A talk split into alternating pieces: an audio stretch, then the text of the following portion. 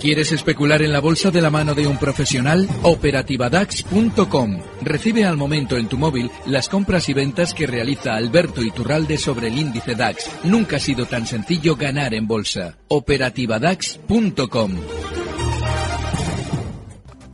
Echamos un vistazo a cómo están los mercados en estos momentos. Manu de la Fuente en Europa. En Europa, el CAC 40 en estos momentos cierra con una caída del 0,69%. Cierra, bueno, está el mercado abierto todavía, 5.259 puntos. El DAX Setra en estos momentos también cae un 0,64% hasta los 12.689 puntos. Por su parte, el FTSE 100 londinense pierde en estos momentos un 0,12% hasta los 7.437 puntos. La media europea, el Eurostock 50, se deja en estos momentos un 0,53% hasta los 3.540 puntos. Por su parte, el IBEX 35 abajo un 0,20% hasta los 10.675 puntos. Y por parte de las compañías las eh, del IBEX 35, las que más pierden son Red Eléctrica, que cae un 2,46% hasta los 19,79 euros por acción.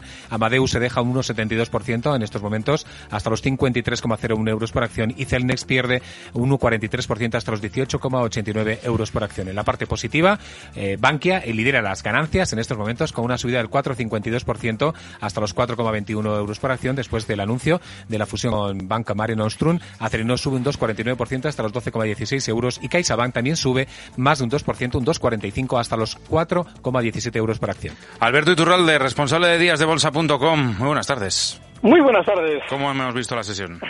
Bueno, en España muy tranquilita, muy flojita y sobre todo eh, cada vez confirmándose más lo que venimos comentando durante estas semanas y es que eh, tras pasar todo este proceso, estas semanas de teórica tranquilidad con aquello de las elecciones, ya los índices van cediendo poco a poco, cada vez más débiles y hay muy poquito que rascar en el mercado. Incluso las que durante estas semanas habían funcionado especialmente bien, como Amadeus, ya empiezan a dar algunos sustos. Pero lo que sobre todo es importante es tener una visión global de lo que hemos visto durante estos meses, con subidas en el último año de los bancos prácticamente del 100%, y ahora seguramente con la resaca de todo ese movimiento alcista. Mm. Muy breve, que tenemos que ir con los deportes y nos quedamos sin tiempo. Eh, ¿qué, opinas de, de, esa fusión, de bueno, de esa absorción realmente de BMN por parte de Bankia? Bueno, en realidad eh, es una excusa que está utilizando el núcleo duro de Bankia para intentar colocarse en el interés de los especuladores, porque fíjate, no está cotizando en otro sitio que no sea el mismo que lo hacía en marzo. Así es que Mm. Lo de ahora es un rebote, un poquito más, seguramente un 2-3% más, para Mm. luego recortar. Alberto Iturralde, responsable de díasdebolsa.com. Gracias. Hasta la próxima. Gracias, un fuerte abrazo. Economía a las dos. Información bursátil.